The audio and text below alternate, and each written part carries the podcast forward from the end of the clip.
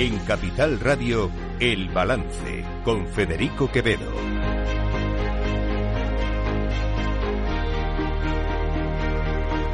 Señoras y señores, buenas noches, bienvenidos este viernes 16 de febrero de 2024, son las 8, las 7 en las Islas Canarias, escuchan la sintonía de Capital Radio, les invito a que nos acompañen desde ahora hasta las 10 de la noche en este balance de viernes. Ya saben, como siempre, los viernes tenemos un programa un poquito más especial, un poquito distinto. Les invito a que nos acompañen porque además hoy tenemos sorpresas muy agradables eh, a lo largo de estas próximas eh, dos horas. En, muy poco tiempo, son las 8, a las 12 de la noche termina la campaña electoral eh, en Galicia. Una campaña electoral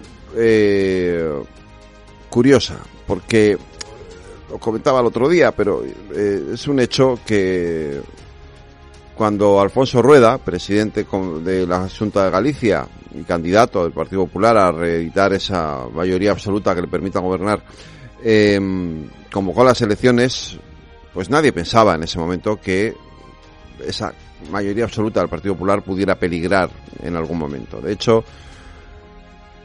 llevando el escenario eh, político a, lo nacional, pues al principio las elecciones gallegas no parecía que pudieran interferir o que pudieran tener una relevancia especial en, el, los sucesos o en los acontecimientos que están ocurriendo en nuestro país en, las últimos, eh, en los últimos meses.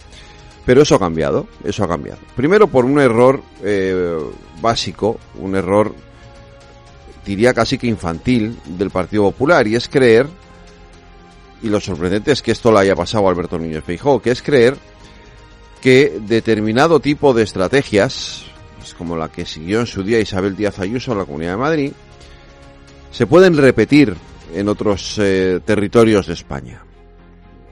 Y eh, el Partido Popular planteó la campaña de Galicia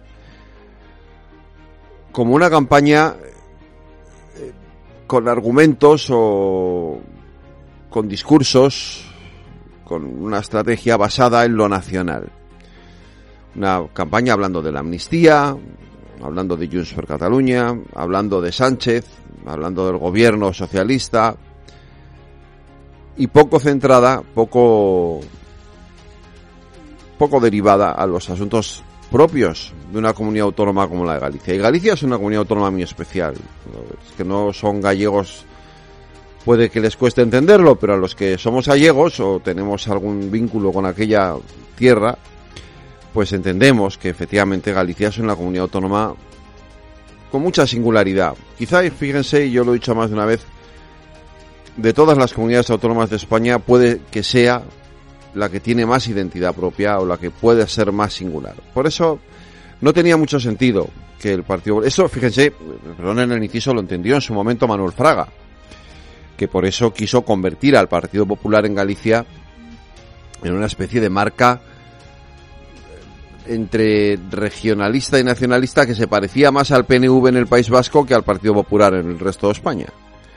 ¿Por qué? Pues porque efectivamente el gallego sintiéndose también español, pero sobre todo eh, tiene una tiene un alma, una, unos sentimientos, unas emociones que son muy distintos a los que se puede a uno encontrar en otros lugares de nuestro país. Fíjense, ni siquiera en Cataluña, ¿eh? por muy independentistas que sean.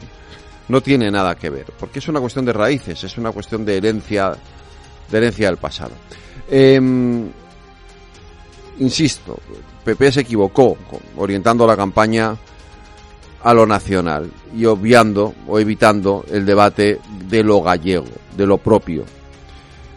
Y le dejó ese marco de actuación al bloque nacionalista gallego. ¿Qué es el bloque nacionalista gallego? Bueno, el bloque nacionalista gallego es un partido nacionalista, independentista, de izquierdas, que como dije el otro día se puede parecer mucho a Esquerra Republicana de Cataluña, incluso EH Bildu, sin que sean lo mismo, no tienen nada que ver, a pesar de que es verdad que en los últimos días, desde el Partido Popular y desde entornos mediáticos del Partido Popular también se ha insistido mucho en que si el BNG estuvo en aquella concentración del 13 de enero a favor de algunos presos de ETA, de que de que tal o de que cual o de que va, es verdad, esto es un hecho, de que acuden juntos en la misma en la misma candidatura junto con Esquerra Republicana y junto con EH Bildu a las elecciones europeas y que Fernando Barrena, que es un ex eterra convicto, pero que ya ha cumplido con su condena, pues va a ser el cabeza de esa lista. ¿Por qué va el BNG en esa lista? Pues porque es la única lista a la que podía ir, no tenía otra.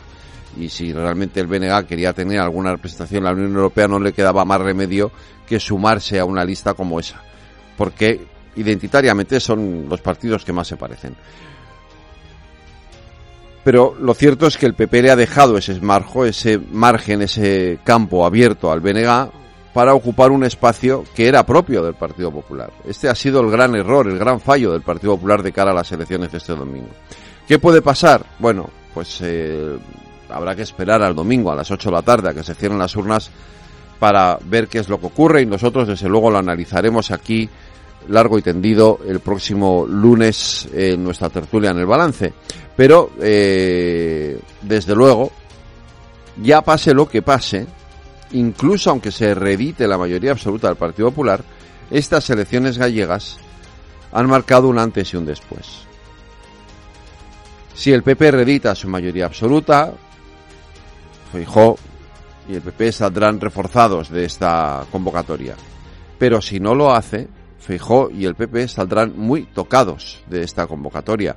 Y el PSOE y Sánchez, aunque pierda, porque va a hacerlo, va a perder muchos escaños en estas elecciones y muchos votos en estas elecciones, sin embargo, aplaudirá con las orejas porque si el PP no saca esa mayoría absoluta, podrá gobernar en coalición con el BNG en Galicia. Y esta es una cuestión importante porque por decirlo de alguna forma, el Partido Socialista ha renunciado a su esencia. Hace ya mucho que pasó esto, por otro lado, no es nada nuevo. Pero ha renunciado. Ha renunciado a sus valores, a sus principios, a su esencia. El Partido Socialista no era un partido independentista o nacionalista. Y hoy mismo es un partido irreconocible desde ese punto de vista, desde ese aspecto. Ha renunciado por completo a los valores que dieron origen a un partido como el Partido Socialista Obrero Español.